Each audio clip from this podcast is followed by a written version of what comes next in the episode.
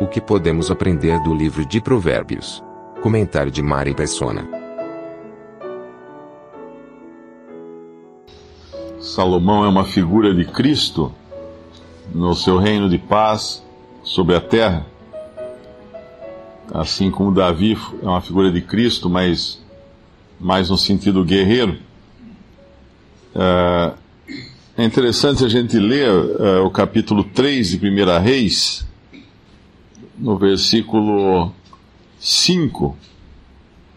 em Gibeão apareceu o Senhor a Salomão de noite, em sonhos, e disse-lhe Deus: Pede o que quiseres que te dê.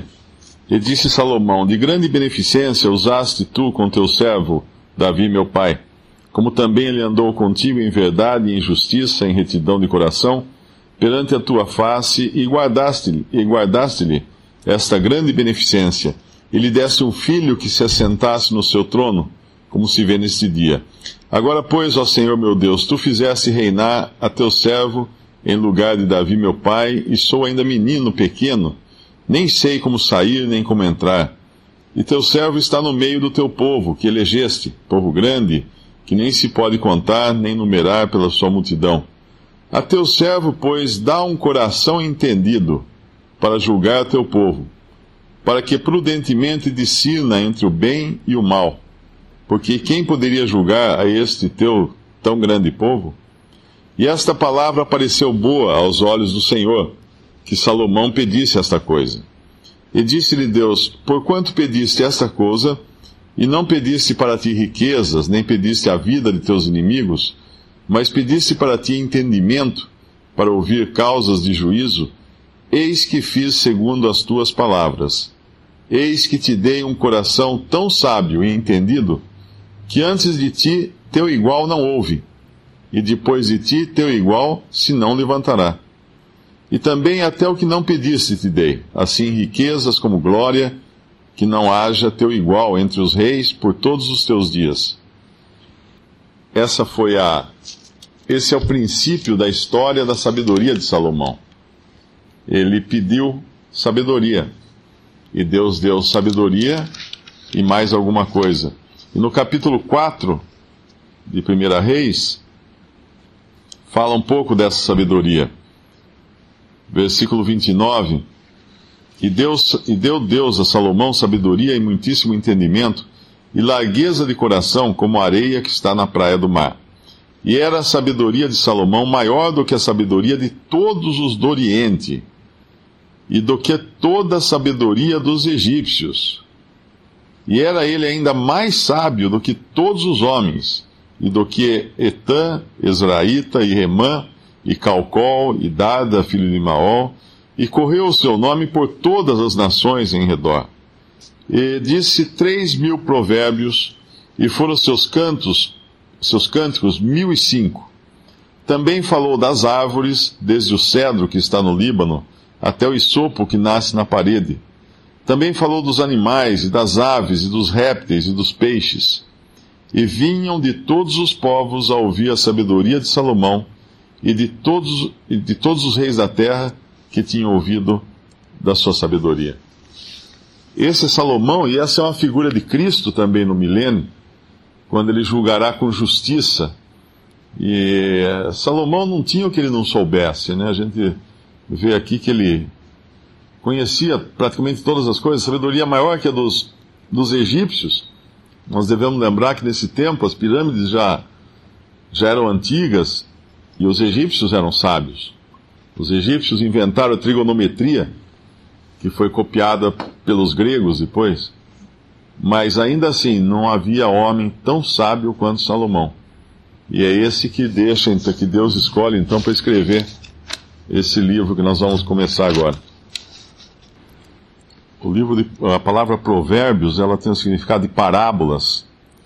Então são uh, são como enigmas, né? como as parábolas que o senhor falava também. Elas têm uma aplicação uh, mais ampla até do que a, aquela da qual ela está falando especificamente.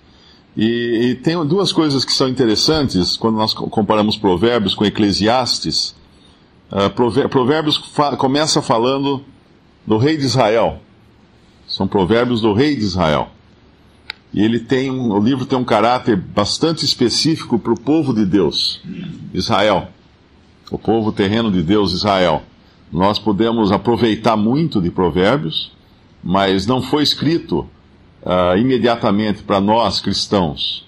Ele foi escrito por um rei de Israel para Israel. E, e o nome de Deus em Provérbios, versículo 7, quando fala o temor do Senhor, é o princípio da ciência. No original está o temor de Jeová, é o princípio da ciência.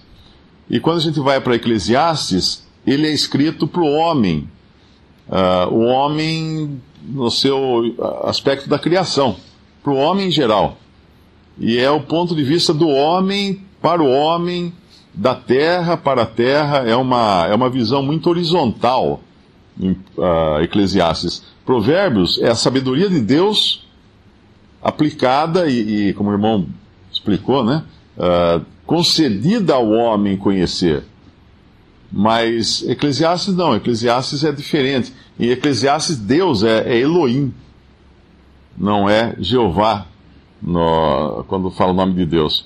Para a gente entender um pouco o Provérbios, uma coisa importante, isso que o irmão falou, de não ser uma, um livro de regras, né? Faça isso, não faça aquilo. Uh, eu, eu, usaria um, um exemplo, né? Se a gente pensasse assim, nos seres humanos, na humanidade como uma indústria, uma fábrica, existem os operários e existe o, o gerente. Os operários, eles recebem cursos técnicos para saber como apertar o parafuso, como virar a manivela, eles sabem as coisas práticas de execução do trabalho. Isso aí seria mais ou menos o que a lei fazia. A lei dizia: faça isso, não faça aquilo. Já o gerente, ele recebe um curso gerencial para ter uma, visa, uma visão de cima, uma visão ampla. Ele não precisa saber exatamente como aperta o parafuso, mas ele tem que ter bom senso na hora de dirigir os que apertam o parafuso. Então, o provérbio seria mais nesse sentido, de uma, uma visão gerencial da coisa. Não como alguém que vai fazer tudo isso aqui, então vai dar tudo certo. Não. Mas principalmente, né, especialmente, uh, ah, para dar ao homem sabedoria de como julgar, como discernir as coisas nesse mundo, como não trocar os pés pelas mãos, antes até de executar coisa errada, para ele ter essa, essa estar capacitado a isso, né? E a gente vê que começa, uh, ele vai, ele vai ao longo do livro, tratar de diversos aspectos da vida prática, né? E ele começa justamente com a cobiça, que é o primeiro tema que ele vai tratar aqui, nos primeiros versículos uh, ah, 11 em diante. Uma vez um irmão explicou a, a, alguma coisa sobre esse filho meu que é usado em Provérbios. Ele, obviamente, não é no sentido de. Uh, da filiação que nós temos agora em Cristo, porque no Antigo Testamento não se conhecia nada, absolutamente nada da igreja e nada dessa relação de filhos que nós temos hoje. Aqueles que o receberam, receberam a Cristo, deu-lhes o poder de se tornarem filhos de Deus, os quais não nasceram do sangue, nem da carne, nem da vontade do varão, mas nasceram de Deus. Então, obviamente, antes da, da vinda de Cristo, não havia essa relação de filhos de Deus. Apenas uh, vindo Cristo ao mundo é que isso foi possível. Então, quando ele usa filho meu, e nesse capítulo, no versículo 3, 8, e depois nos capítulos 2, 3, 4, 5, 6, 7, ele vai usar esse filho no sentido de, de proximidade, não no sentido de paternidade, né? Agora, o que o irmão explicou uma vez, eu não me lembro, se alguém lembrar, porque é por uma, existia uma razão uh, pela qual ele só chama filho meu, ele fala filho meu até o capítulo 7. Depois ele muda aqui a, a maneira de, de, de se dirigir a eles.